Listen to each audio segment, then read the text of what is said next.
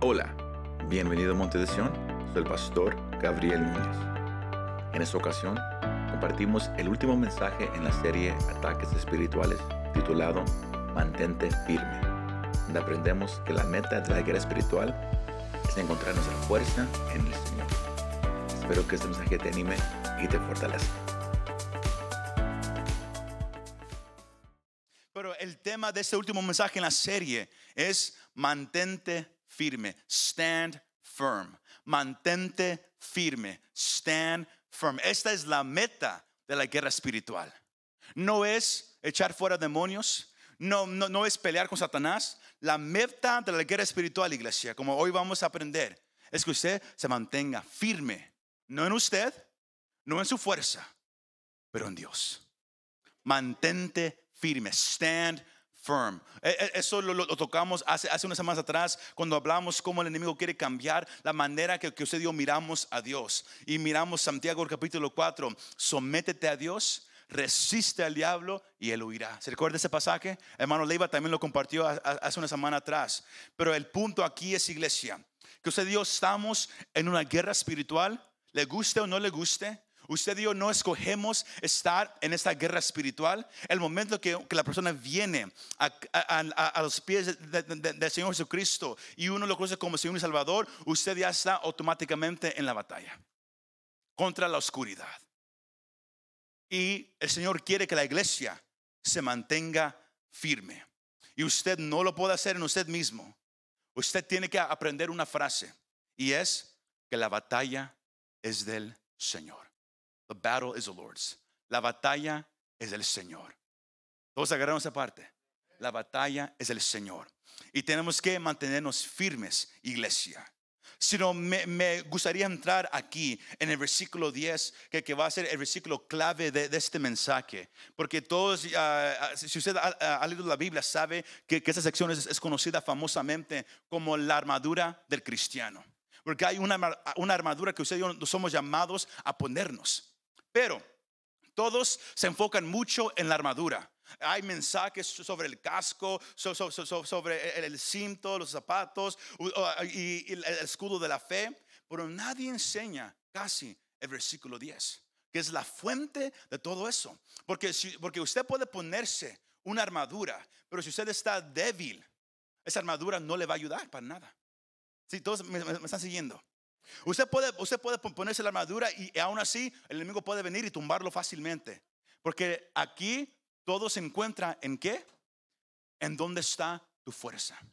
¿Quién es la fuente de tu fuerza? ¿En dónde está tu confianza? ¿En dónde está tu mirada? ¿En dónde están tus ojos? ¿En dónde está tu vida? Tiene que estar, iglesia, solamente en nuestro Señor Jesucristo. Sino todo inicia ahí. La fuente de tu fuerza se encuentra aquí en el versículo 10. Por lo demás, dice Pablo, que usted lee Efesios, usted nota una cosa, que desde el capítulo 1 al capítulo 3, como dijimos hace unas semanas atrás, Pablo se enfoca mucho en ah, teología, enseñándole al creyente su posición en Cristo. Se recuerda que hablábamos que, que estamos sentados en lugares celestiales al lado del Señor Jesucristo. ¿Y qué, y qué, y qué quiere hacer Satanás? Bajarnos de ahí a su nivel. Pablo se enfoca mucho los primeros tres capítulos de Efesios en la, en la teología de- de- de- del Señor Jesucristo. Luego capítulos 4, 5 y 6 están enfocados en cómo practicar y aplicar la fe. La fe en Cristo Jesús. Amén. Más, con, con, con todo eso, Pablo cierra esta carta y él dice, por lo demás, significando todo lo, lo- lo que yo le- le- les, les he enseñado, todo lo que ustedes han, aprendido de su posición en Cristo, de cómo amarse el uno al otro, de, de la función de la iglesia, todo eso está ahí, pero no puede funcionar sin hacer esta parte aquí al final. Por eso dice, por lo demás, fortalezcanse en el Señor y en el poder de su fuerza. Ahí está la clave, iglesia. Fortalécete en el Señor y en el poder de su fuerza. Cuando, cuando hablamos de que uno se fortalezca, uno tiene que sabe- saber dónde puedo ir yo a hacerme más fuerte. Si usamos un ejemplo de- del- gimnasio, usted sabe que si usted quiere hacerse más fuerte, tiene que ir a un lugar donde hay las pesas, donde, donde hay, donde, donde hay el equipo, ¿para qué? Para ayudarlo a hacerse fuerte. Hay un lugar. Si usted, si usted quiere perder peso, hacerse fuerte, ¿a dónde ir? Que lo va a ayudar. Pero también lo mismo aplica en la vida cristiana. Hay un lugar a, a donde usted puede recurrir, donde usted agarrará la fuerza que usted necesita. Porque usted puede venir aquí todo- todos los servicios, usted puede llorar cada servicio porque hay problemas, porque, hay dificultades, porque usted no sabe qué hacer. Usted puede recitar la Biblia vez tras vez, tras vez, tras vez, tras vez. Y aún así puede fallar. Porque usted tiene que saber en dónde se encuentra la fuerza de usted. Porque hay un problema hoy en día mal en, en- en la iglesia cristiana, que todos piensan que es en los versículos. Y la, la gente más empieza a hablar versículos nomás, sin saber en quién está poniendo su confianza. Hoy muchos se hacen como los hijos de Seba. Todos lo conocen en Hechos capítulo 19, los hijos de Seba, que, que ellos miraban como Pablo, por medio del poder de Cristo, echaba fuera demonios, como, como, como- él oraba por la gente y se sanaba. Pero eh, había un grupo de, de siete hombres que lo miraban y ellos querían ese mismo poder. Entonces, ellos pensaron, si, si yo nomás digo lo que él está diciendo o lo que ella está diciendo, a lo mejor lo mismo va a pasar para mí. Y creen que nomás en el decir o en la encantación está el poder, cuando no, Pablo conocía a Cristo. Y los demonios, aunque son mentirosos, hasta a ellos mismos reconocían esa parte. Ellos, dijeron, a Cristo conocemos, a Pablo conocemos, pero ¿quiénes son ustedes? ¿En dónde está tu fuerza? ¿De dónde agarras tu poder? Ahí está la clave, la meta de la guerra espiritual. Porque usted- puede orar, Señor, da- dame, dame la unción para echar fuera demonios. Señor, úsame para orar por los enfermos. Y usted puede orar eso y es bueno orar por eso. Pero el principio de todo, la fuente de todo, se encuentra aquí en el versículo 10. Por eso Pablo lo dice antes de cualquier otra cosa. Antes dice, por lo demás, fortalezcanse en el Señor y en el poder de su fuerza. Miramos ejemplos a través de la Biblia de, gente que hizo eso. David lo hizo en 1 Samuel capítulo 30, el versículo 6. Cuando, cuando vinieron los filisteos y, vinieron, mientras, eh, ah, David y, sus hombres habían ido a, pelear, vinieron y se robaron sus esposas, sus hijos, sus cosas. Y, todos estaban enojados con- contra David. Y él no sabía qué hacer, pero el pasaje dice que, que, que David se fortaleció en el Señor. Él encontró su fuerza, su gozo en medio de la batalla, en medio del momento difícil. No lo encontró en la circunstancia, lo encontró en Dios solamente. Tienes que aprender, hermano y hermana, a fortalecerte en el Señor. Porque como dije, un hombre débil, aunque tenga la armadura, será un soldado inefectivo.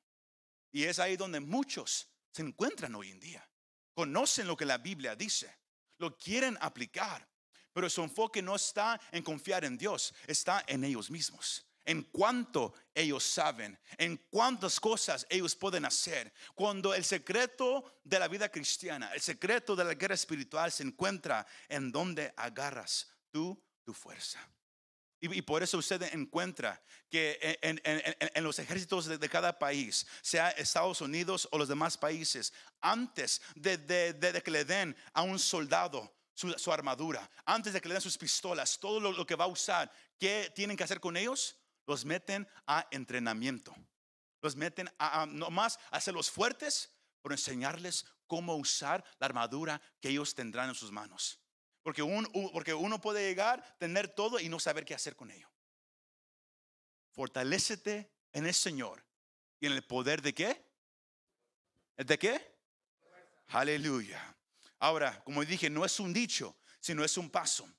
I have a picture up there. El poder es la reserva de la fuerza. Cuando usted mira a una persona en la calle, hombre o mujer, y us- y usted mira que, va, caminando, pero, pero usted puede notar quién es fuerte.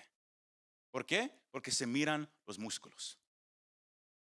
Cuando hablamos de poder, cuando Pablo dice, fortalece en el, Señor y en el poder de su fuerza, saben que el Señor tiene un poder. Porque Un hombre con grandes músculos muestra su poder, aunque todavía no hace nada. Uno lo mira y dice, está fuerte. La fuerza es ese poder en acción. Cuando miran que, que, que, que, como puse el ejemplo, que él toma una barra de hierro y la dobla.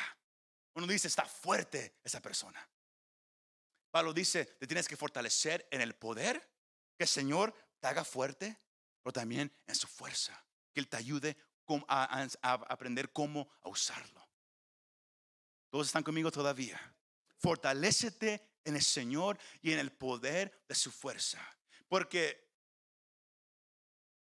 el Señor tiene una reserva grande de poder y fuerza para usted y para mí como creyentes. Pero la, la, la, parte triste es que usted y yo no agarramos nada. ¿Por qué? Porque confiamos en nosotros mismos. Tratamos de pelear. Por eso muchos vienen al altar llorando cada vez. Tristes, preocupados, tensos. ¿Por qué? Porque cuando uno cae en ansiedad, en temor, en, en, en, eh, en tensión, uno, es una señal de que uno está tratando de hacerlo por uno mismo. Porque la Biblia es bien clara. Que estad quieto y conoced que yo soy Dios.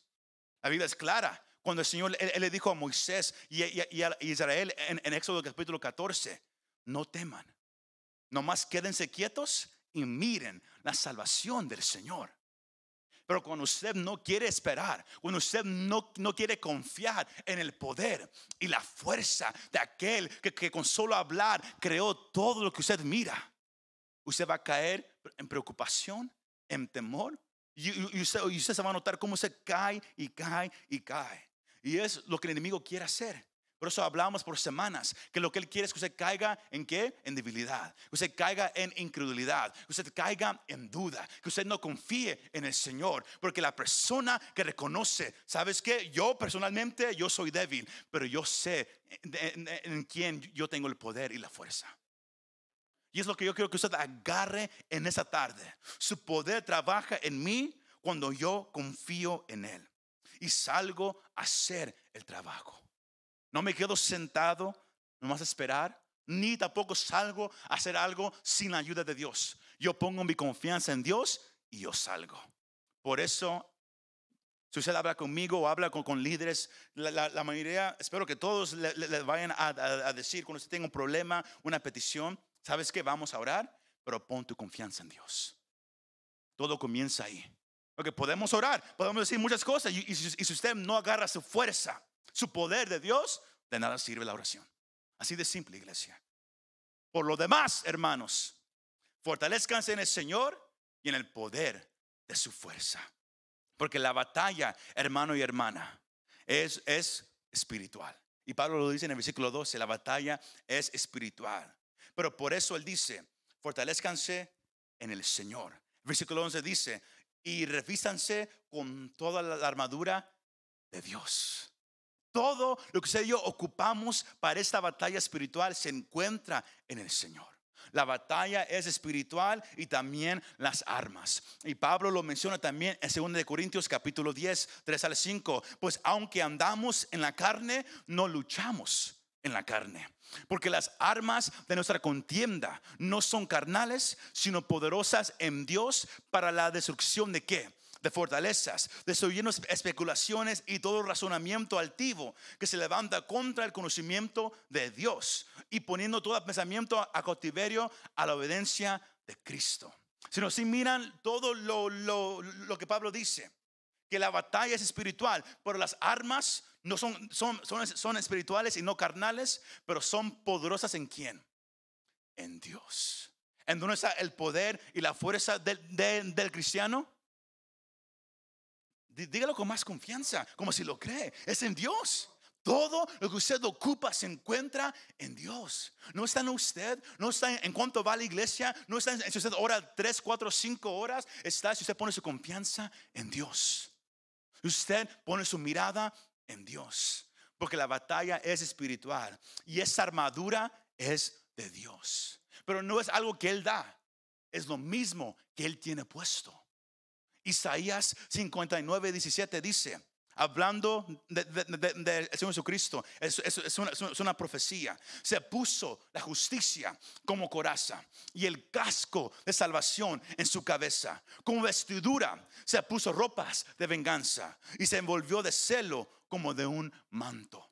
Todo lo que Pablo menciona aquí en Efesios, en, sus cartas a la iglesia en Tesalonia, todo es en la misma armadura que el Señor Dios tiene puesta él mismo sino esa armadura que el Señor le da a la iglesia. No es algo chafa, no es, no es, algo que agarró allá en las tiendas baratas que hay aquí en la ciudad. No, es algo que Él mismo usa, que lo puede proteger a usted de cualquier cosa.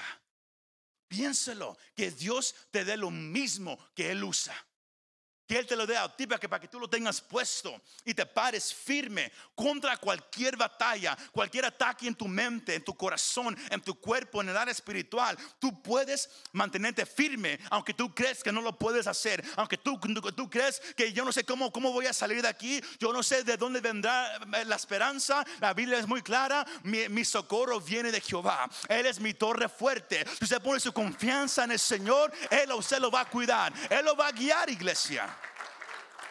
Por eso tenemos que aprender que la fuerza, el poder, la armadura está en Dios.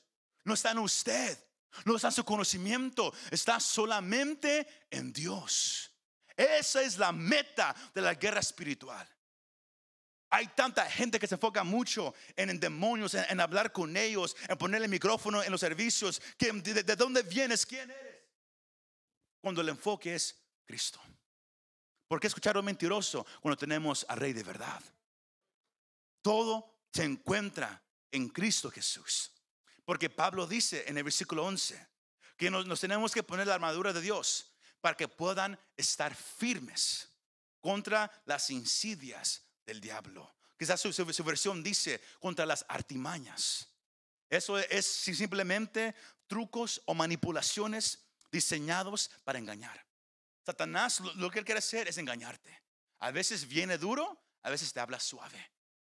Él quiere confundirte. Porque un cristiano que, que, que, que, se olvida de dónde está su fuerza, quién está a su lado, quién está con él, es un cristiano que va a caer. Y es lo que Satanás quiere para la iglesia, tumbarla. Pero Dios quiere que la iglesia regrese a reconocer lo que está escrito en su palabra. Que Él es la fuente de tu fuerza, la fuente de tu confianza, la fuente de todo lo que tú necesitas se encuentra solamente en Dios. Solamente. Si usted se olvida todo lo, demás que, que yo voy a decir, recuerde eso. Todo lo que tú buscas se encuentra en Dios solamente. Solamente, iglesia. Pero por eso Pablo luego dice en los próximos versículos que hay, que hay una armadura para el cristiano. El versículo 13 dice, por tanto, tomen la armadura de Dios. Ahora que saben de dónde viene su poder y su fuerza, saben que el enemigo los quiere atacar, él, quiere venir contra ustedes. Por eso dice que tomen. Él no dice que, usted ya lo, lo tiene puesto, dice que lo tomen. Toma la armadura de Dios para que puedan resistir en el día malo. Esa frase significa una temporada. Porque ustedes aquí lo han vivido y si no lo va a vivir. Que hay temporadas donde se parece como que el infierno está ahí al lado de usted. Que todo va mal. Todo. No importa cuándo, cuánto tú oras, cuánta gente ora por ti con aceite, no importa qué pasa. Tienes como que todo viene a la misma vez. Temporadas. Hay temporadas de victoria, pero también temporadas donde, donde el enemigo viene a atacar. Y cuando él viene, cuando Dios le acuerde, Dios está en control de todo. Cuando Él viene y Él le da el permiso que Satanás venga a, hacer lo que Él quiera hacer, Satanás viene con venganza. Por eso tú tienes que tener puesto la armadura para resistir firmemente. No dice pelear, dice resistir. Tienes que mantenerte nomás firme. Porque Santiago dijo una vez más, sométete a Dios, resiste al diablo y oirá de ti. No dice que se va a quedar, dice que se tiene que oír. Pero el secreto está en dónde está tu fuerza, en dónde está tu poder, en dónde está tu confianza. Y cuando usted lo logre entender, usted se va a parar firme. Y dice, ¿sabes qué? Puedo reconocer que estoy ahorita en, en una temporada, I'm in a season, donde todo es difícil, everything's getting hard. Sino que yo ya, ya no sé qué hacer. Pero debes de llorar, debes de, de retroceder, me, pararé. ¿Y qué? Confiaré en el Señor. Me mantendré firme porque Él me ha dado todo lo que yo necesito. Cuando dicen amén, la gloria sea para el Señor, iglesia. Aleluya. Y cuando Pablo menciona esa armadura, aquí voy a ser bien breve. Cuando Pablo menciona la armadura, él, menciona seis cosas. Tres, que usted tiene que ponerse todos los días. Y tres, que usted tiene que agarrar todos los días.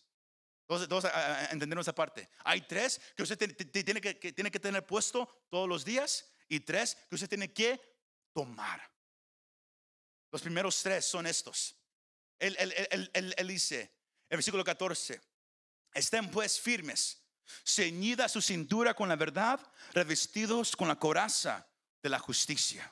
Aquí miramos dos que, Pablo menciona, el cinto de la, verdad. El cinto protege y recoge nuestras prendas para que podamos luchar con eficacia. Cuando, cuando ustedes han tratado de correr, pero, pero no tienen cinto y su pantalón se le está cayendo, ahí tiene que ir así con el pantalón aquí. Pero cuando tiene cinto, se lo aprieta bien y tiene la libertad para correr.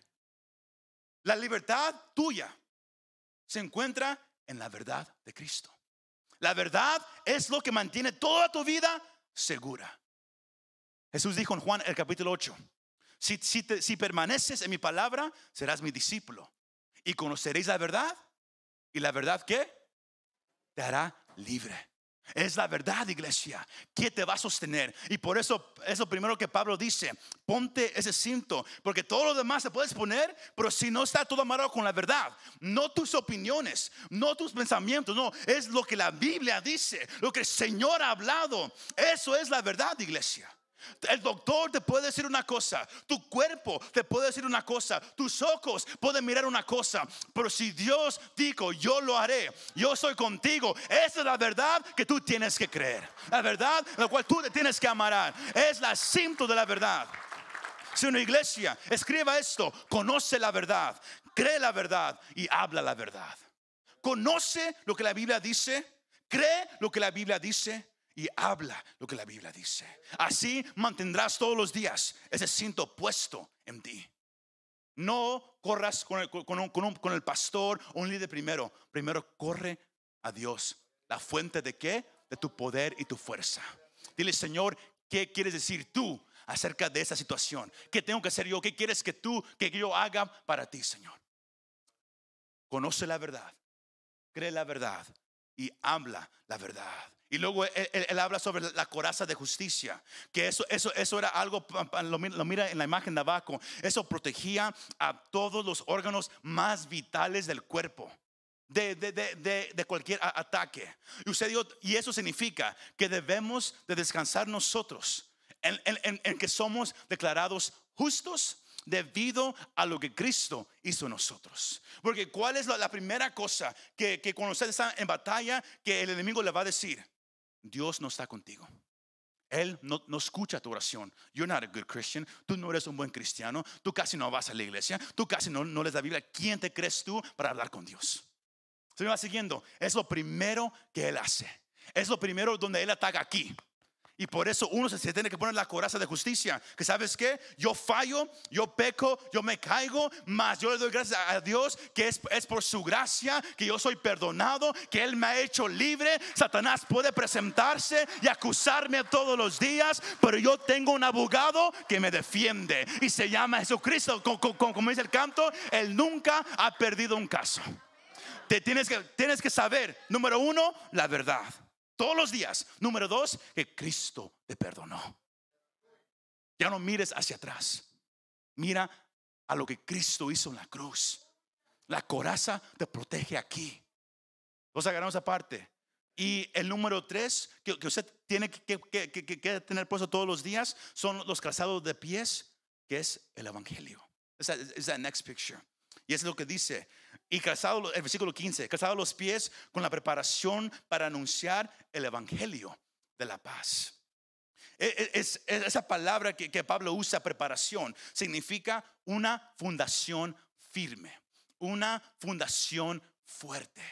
La única manera, escuche esto, si, si usted quiere madurar en su relación con el Señor, ¿qué tiene que hacer? Saber lo que la Biblia dice, creer lo que Cristo hizo por ti en la cruz, pero también hablar lo que Él, ha hecho. Habla con amigos, con familiares, lo que Cristo ha hecho. Como dije una vez más, ¿qué es lo primero que, viene el enemigo, el enemigo a, decirle a la persona que quiere hablar de Jesús? Tú no sabes mucho. Tú no eres perfecto todavía. ¿Cómo puedes tú hablarle a alguien de Cristo? Mira cómo vives. Mira cómo, cómo anda tu casa. Mira, mira y, y Él quiere quitar la vista de Cristo a todo lo demás. Pero si miran esos zapatos en la imagen, está un poco pequeño, pero abajo de, los zapatos que usaban los soldados romanos en, en su armadura, tenían picos. ¿Para qué? Para que, para que, tenían, para que tuvieran agarre, grip. Para que ellos podían subir montañas, montes sin resbalarse. Si tú quieres crecer, si tú quieres fortalecerte, conoce la verdad. Recuerda lo que Cristo hizo en la cruz por ti, pero tienes que hablar de Jesús. You gotta talk about Jesus. Tienes que hablar de Jesús. Voltee al vecino que está cerca de usted y dígale, ¿conoces tú a Jesús? O si no, te, te puedo hablar después del servicio. ¿Quién es Jesús? Who is Jesus? Si me va siguiendo, iglesia. Pablo dice, el Evangelio proporciona la base de todo lo que hacemos. Es el Evangelio, iglesia. Por eso, debemos que tenemos que proclamar el Evangelio sin importar la resistencia que se ponga. Todos, todos- todos agarraron esa parte. Habla de Cristo en la casa, en la, en la tienda, cuando haya oportunidad. Habla en el trabajo, cuando haya oportunidad de trabajo, habla de Cristo. No, no empieces nomás a predicar en el trabajo así, sin hacer el trabajo. Eso está en, en Colosenses 3. Eso es un mensaje muy diferente. Pero cuando haya oportunidad, habla de Cristo. Así vas a crecer. Y vas a notar, hermano, hermana, que cuando hables más de Jesús, tu fe se hace más y más fuerte. Algo pasa en ti que tú mismo ni, sabes qué hacer. Porque el Señor está obrando en tu vida. Cuando están aprendiendo algo esa tarde. Ahora lo último. Son esos tres lo- lo- los, tenemos que, tener puestos todos los días. Esos últimos tres los tenemos que tomar. You gotta take it. Los, tienes que agarrar. ¿Y, y, y cuál es el primero? El escudo de la fe. El versículo 16 dice, sobre todo, ¿qué? ¿Qué es la tercera palabra? Sobre todo, tomad, tomen. No dice, el Señor te lo pone aquí, el mismo, no, tú lo tienes que tomar. Cuando lee la Biblia, mire cada palabra. Sobre todo, tomen el escudo de la fe, porque es solamente así como van a poder apagar los dardos que vienen de Satanás. Es solamente así. El escudo protege el cuerpo de ataques para causar debilidad, temor, incredulidad. Por eso usted y yo no podemos vacilar en nuestra fe. Tenemos que confiar en las promesas de Dios sin importar cuán fuerte somos atacados. Todos agarramos aparte. You gotta trust in God, doesn't matter how hard it gets. Tienes que confiar en Dios, no importa qué tan difícil se ponga la situación. Toma el escudo de la fe que te va a cuidar, porque el escudo de, de los romanos era un escudo que, que los protegía de, pie a cabeza. Era un escudo grande. Y ellos se cubrían así. Y por eso usted mira las, ah, la- la- las pe- películas antiguas. Usted mira que, ellos agarran flechas con, fuego. ¿Cuál, ¿Cuál era el propósito? Tirarlos, pero causar que ese escudo se calentara mucho para que ellos pudieran quitarse el escudo. Y así eran más vulnerables a ser atacados. Satanás quiere pegarte tan duro que tú mismo, tú misma, te quites el escudo. ¿Sabes qué? I don't believe it anymore, God. Yo, yo ya no creo. Han pasado un año, seis años, han pasado tanto tiempo y no he mirado nada. ¿Sabes qué? Mejor no. Alguien que se quita su escudo es alguien vulnerable a un ataque fatal del enemigo. Por eso el escudo de la fe no es cualquier escudo. Hebreos 12:2 dice que Cristo es el autor y perfector de la fe que tenemos.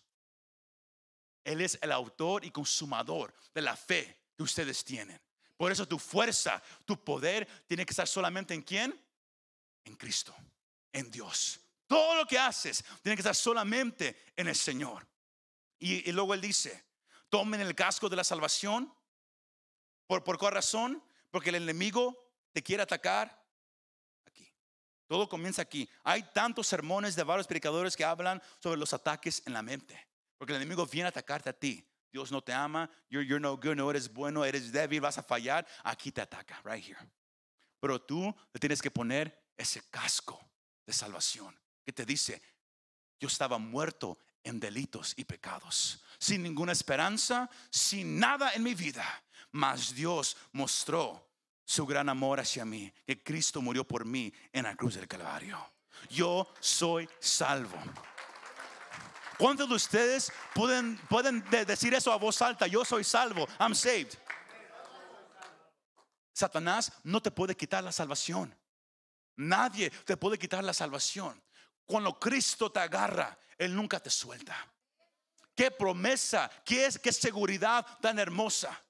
El enemigo, el dice, no, no es mentira, no, tú la vas a perder. Esto y aquello. Dios dice, lo, que el Padre me da, Juan capítulo 10 y Juan capítulo 6, lo que el Padre me da, yo no pierdo a ninguno que Él me da, a ninguno. Ponte el casco de salvación que tú eres salvo.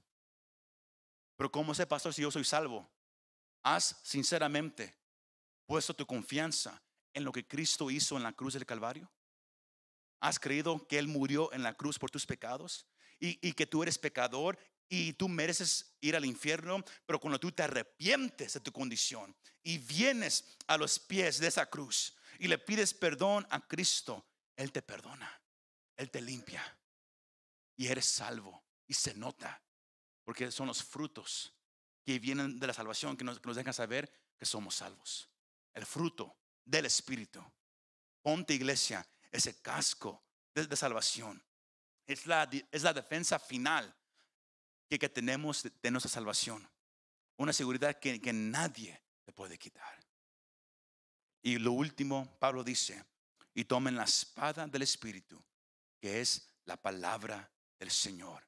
Es la, es la única arma, es el, el, único arma que tenemos para usar. Todo lo demás es para protegernos. La espada es la palabra de Dios. Tienes que conocer lo que está escrito. Como dijimos hace un ratito, conoce la palabra, cree la palabra, pero habla la palabra. La espada solamente se usa cuando tú sabes que está escrito y lo empiezas a hablar. Y como dije al comienzo, no es una encantación. Todo lo, puedo en Cristo que me fortalece. Todo lo puedo en Cristo que me fortalece. Y uno lo malo, lo malo dice. No, tienes que creer lo que estás diciendo. Es Cristo. Todo lo puedo en Cristo que me fortalece.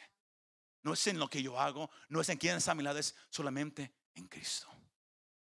Es, es, el arma que el Señor usó en el desierto contra Satanás. Es el arma que eso yo podemos usar todavía. Habla la palabra. No hables tus opiniones, no hables tus sentimientos, habla la palabra. Vamos a ser honestos, aquí presente, allá en casa. ¿Cuántos de ustedes leen la, levanta la mano si sale la Biblia todos los días? Levanta la mano. ¿Cuántos leen, la Biblia tres a cinco veces a la semana? Levante la mano. ¿Cuántos leen la Biblia de una a tres veces a la semana? Levante la mano. ¿Cuántos leen la Biblia una vez al mes? Ahí está el problema de la iglesia cristiana hoy en día. Que la, la única arma que tenemos para usar, nadie la sabe usar todavía. ¿Por qué? Porque lo miramos el libro, pero no hay ese deseo. Pero cuando entiendas que la fuerza, el poder que tú necesitas está en Cristo. Pero nunca, nunca lo vas a saber sin primero meterte a ese libro. Yo le recomiendo, comience. Estamos en el primer día de un nuevo mes. Quedan tres meses para cerrar este año. Tres meses, piénselo. Em, comience con un libro hoy. Un libro de la Biblia. Un capítulo cada día. Es lo que yo hago. Yo leo un capítulo cada día, lo leo y lo estudio y es así como yo como todos los días. Hablaba, hablaba con, con, con, con la clase de, de los ah, nuevos creyentes que tenemos aquí y yo, yo, les dejaba saber, ¿cuántos de ustedes comen todos los días? Levanten la mano, los que comen todos los días, los comelones. Todos comen todos los días, ¿verdad que sí? Cuando uno, uno no come, ¿qué, ¿qué pasa? Algunos se enojan. En inglés, they get hangry. A veces uno ya ni lo reconoce. ¿Por qué? Porque se, se convierte en alguien muy diferente. El que no toma su café en la mañana se siente como que todo va mal todo el día. El que no toma su, su, su, pan dulce en la mañana se siente como, como que ya no, ya no puede caminar en el día. Porque todo el cuerpo necesita qué? Comida. ¿Y cuál es el pan que usted y yo comemos todos los días? La palabra del Señor. Si usted come nomás una vez a la semana, usted, usted es un cristiano débil. Y como dijimos al comienzo, usted puede tener la armadura, pero si usted es débil, de nada le sirve. Porque usted no tiene la fuerza para levantarse. No tiene la fuerza para mantener el escudo para arriba. Pero si usted empieza a comer el pan todos los días, que es la palabra de Dios, empieza a comerlo todos los días, todos los días, tú vas a, vas a notar una diferencia en tu fuerza espiritual. Vas a notar una diferencia en ti, en cómo hablas.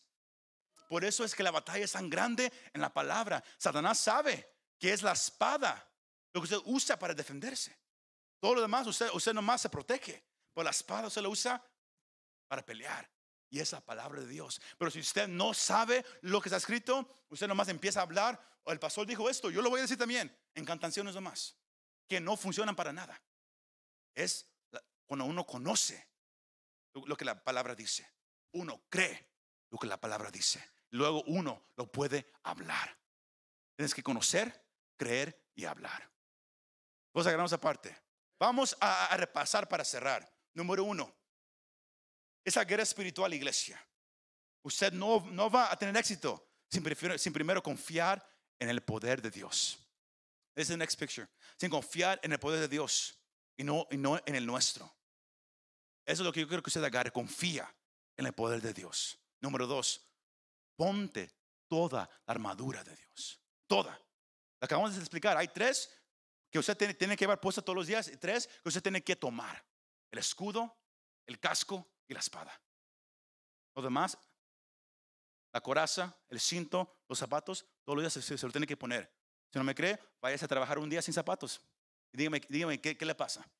Dígame qué le pasa. Si usted va un día sin hablar de Jesús, dígame qué le pasa. Usted empieza a, apartarse del amor del Señor, poco a poco. Usted habla más de todo lo demás, de novelas, de, de deportes, de música, pero nunca habla de Dios, usted, usted lo va a notar en su vida. Número tres, basamos el poder en las escrituras. El poder está en la palabra de Dios. No está en lo que tú dices, está en lo que está escrito en la palabra. Dios puede cambiar a tu esposo, pero no, no son tus gritos, no son tus golpes, no son las chanclas, no es nada de eso. Es solamente la palabra de Dios. Que ores y creas lo que es- escrito está. ¿Qué dijo el Señor a Satanás en el desierto? Escrito está. It is written. Escrito está. Y último, el Señor es fiel. Él te va a cuidar. Muchas gracias por escuchar este mensaje. Si te gustó este mensaje, compártelo con tus amigos y familiares. Para saber más de nuestro ministerio, visítanos montedesion.com o también puedes bajar nuestra app para el teléfono. Que Dios te bendiga y nos vemos la próxima vez.